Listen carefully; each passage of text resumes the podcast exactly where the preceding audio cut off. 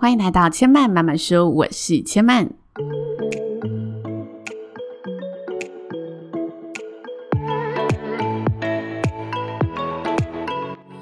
目前频道在 Apple Podcasts、Spotify、KKBox 以及 Google Podcasts 都听得到。喜欢的朋友，欢迎帮千嫚订阅并留言评论，让更多人可以认识千嫚慢慢说喽。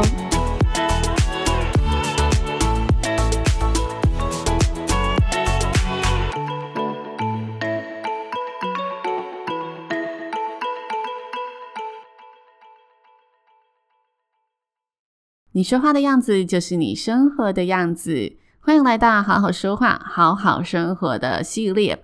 在这个单元里呢，千嫚会从日常谈话出发，与大家聊聊不同的表达方式，开拓美好生活，就从好好说话开始喽。今天要跟大家聊的主题呢，是如何在谈天时光中问出好问题。嗯，我们在跟大家聊天的时候，会发现，诶，有些朋友的问题总可以让对方更加安心，或者更加敞开心胸的回答。但是有些朋友的问题呢，听起来就是刺刺的，好像哪里不太对劲，让人有所防备，不想回答。那这之中的差别是什么呢？我认为呢，问出好问题有两收三放的呃技巧。这个两收三放呢，是我自己整理出来的吼。两收就是我们收回刺探，收回假设。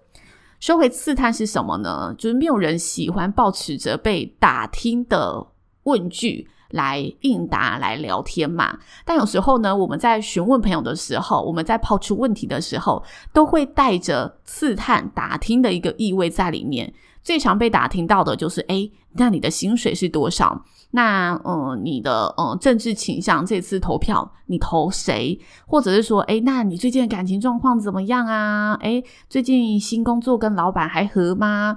就是好像有种要听八卦的意味，而不是真的关心他。这时候这个问题听起来，出发点和你问出来的感觉，就会让对方接收到的资讯是，你并不是真的想要了解我的现况，而是你好像是想要来听我最近发生了什么，呃，八卦消息、小道消息的那一种氛围感。我觉得这时候就会让人竖起防备。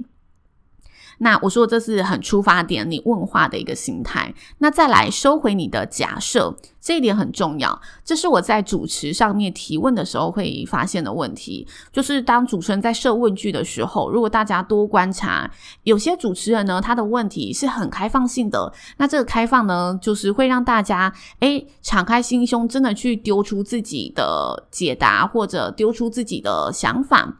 但有些问题呢，你会。听得出来，它是有假设前提的。那这个假设，我觉得是我们应该要练习去避免的，因为我们不应该把自己的想法假设投射在别人的身上嘛。这里呢，举个例子来跟大家分享。有一次呢，我要访问两位就是奥运选手，然后我当时就在准备我的访纲题目。那我就在跟主办单位讨论说，诶，哪些问题是觉得 OK 的，或者是哪些问题是觉得嗯可能没有那么恰当。那我发现，在那一个讨论会议当中啊，有些问题是不这么恰当的。那因为这些问题就是集结了大家的建议嘛，然后我们统整出来开始做筛选。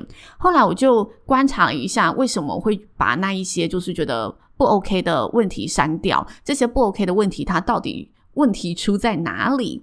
我那时候仔细对照了一下，我发现很多问题都出在于我们已经假设他这一题会回答是或错，这一题会回答的方向是什么？我们的已经假设好他的答案，然后来去设计我们的问题。但这样子对一场访谈性的活动来说是非常可惜的，因为等于你好像设下了一个框框，设下了一个限制。然后我觉得有另外一个。可惜的地方是，你问出来的时候，也等于好像假设了他就是这么想的。那这时候会引起对方的一个呃防备心。假设他不是这么想的，他会有感受到你是不是要引导我去回答那一个方向的问题。那如果那个方向是没什么，就纯粹跟他不同，那还好，大家就很和平。但如果那个方向跟他的理念不同时，那就会出现了危机。我有次啊，就是刚好在那一次活动中，我就看了，就是呃其他的主播或主持人去访问类似的体育选手，然后应该说相关的体育选手，然后我在看的时候就有看到一个活生生的案例，我觉得蛮恐怖的。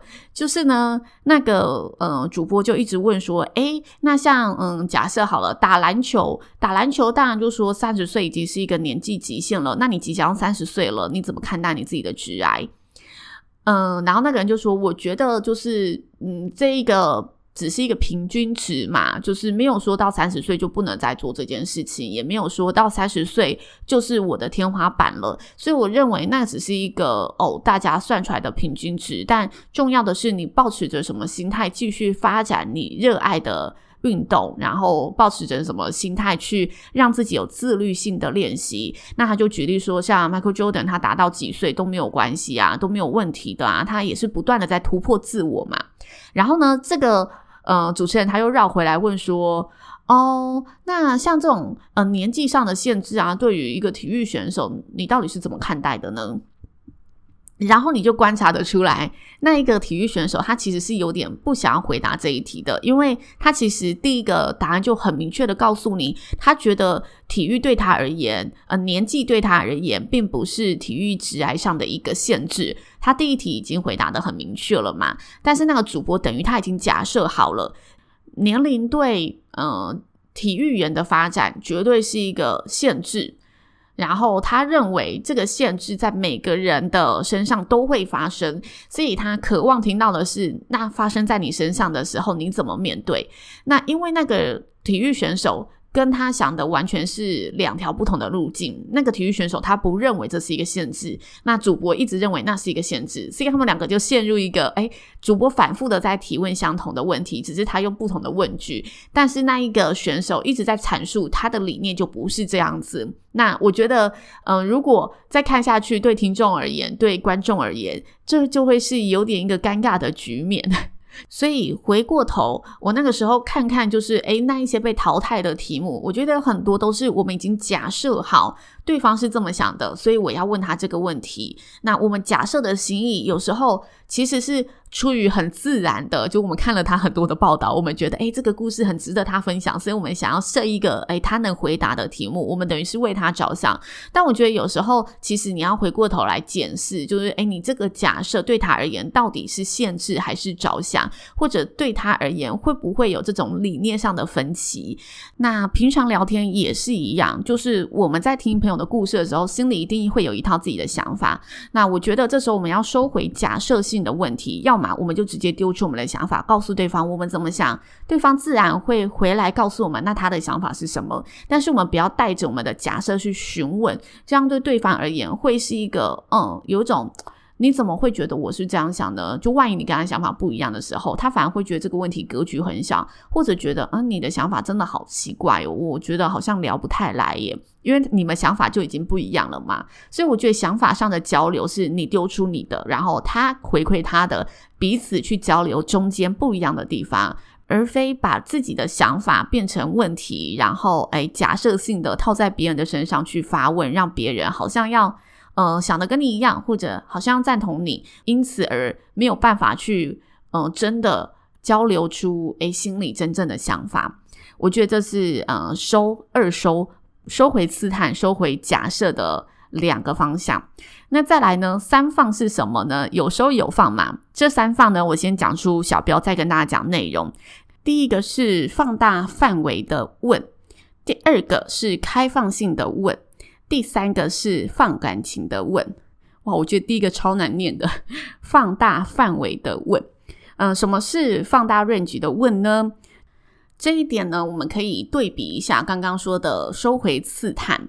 就呢，如果我们想要哎关心他一件事情，想要了解他某一些可能嗯比较是敏感性的问题，像是政治。薪水，或者诶，他最近的投资状况，或者他的感情状态如何？这时候我们就可以把他、呃，放大一点范围来慢慢的循序渐进的问。像是如果我们想要问薪水，我们可以先了解一下说，诶，那你最近换这个新工作，这个产业的东西大概在做什么啊？然后先有个大纲了解之后。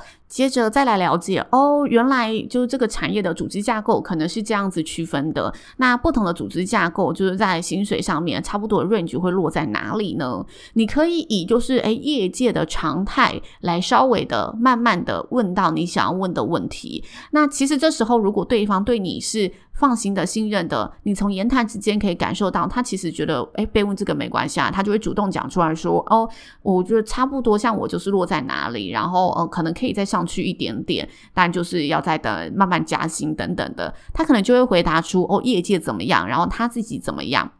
或者是说，他连回答就是这个产业的平均值都感到有点保守，在回答了。那你可以借此推估，他是想要保有这一部分的隐私的。这时候你就知道自己的分寸要怎么拿捏，不会到太失礼的、太过直接的，就是问到人家的薪水，然后让大家感觉到不舒服。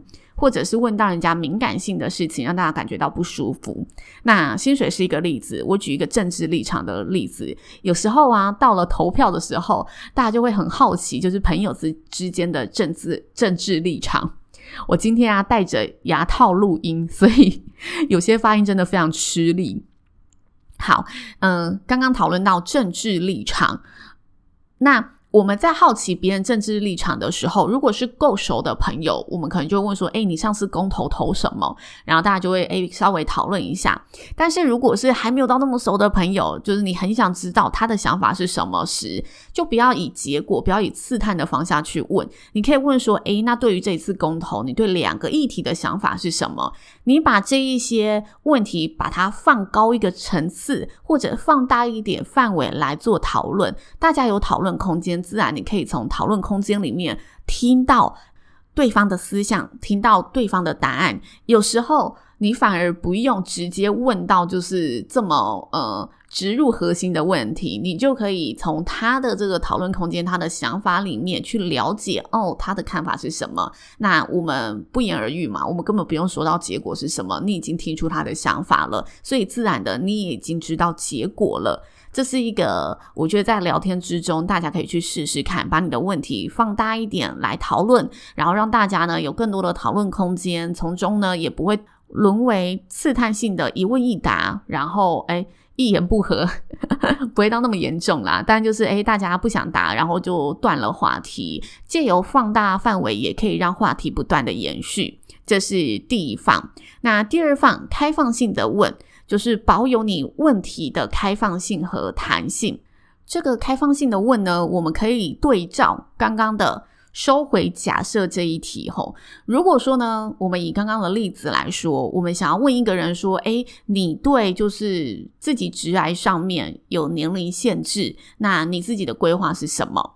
这个问题等于你已经确定他跟你想的是一样的，他觉得哦，这个职业的确有年龄限制，但他不一定这么觉得嘛。所以你应该把这个问题稍微再开放一点点，你可以跟他讨论说，诶，就是嗯，在不同的职业里面，可能大家都会有所谓的诶年龄上的考量。那在年龄上的考量跟自己职业的发展，对于这个职业，你有什么样不同的看法呢？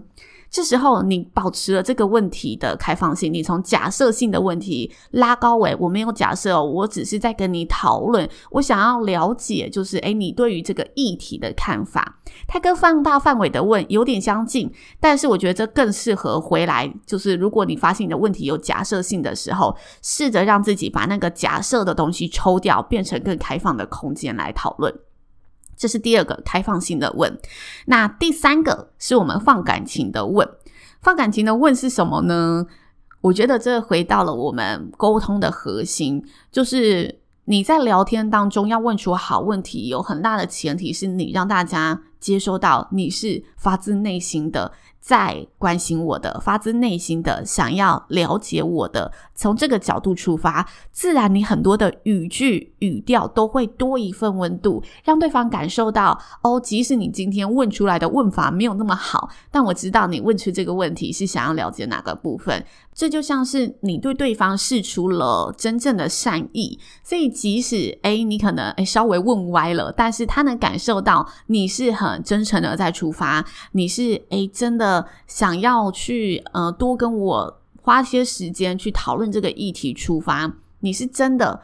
抱持着这个善的心，而非刚刚说到的这一些哦，什么呃，你只是纯粹想要挖八卦啊，纯粹想要从我这里打探消息啊。你让大家感受到这个善念，感受到这一个关心，自然你们的谈话、你的问题就会变成是对方容易入耳的好问题。所以我觉得，嗯、第三个。是比较精神层面的，就是你要提醒自己，我既然要跟他好好的聊天了，那我就是要真的去关心这个人，而非只是为了打探消息而去建立这层关系。这种关系也不会长久，然后这个问题也很伤感情，反而是两败俱伤。以上就是千曼今天如何在谈天时光问出好问题的分享，希望大家会喜欢。如果大家呢想要听更多关于就是诶日常说话的议题，也欢迎可以呢呃写信告诉我。你想要就是听的方向，或者你在日常上呃谈话所遇到的疑难杂症，因为呢，我最近在思考这个主题的时候，诶，也有点就是山穷水尽。那以上就是千嫚今天的分享，千万慢慢说，下次再来听我说喽，拜拜。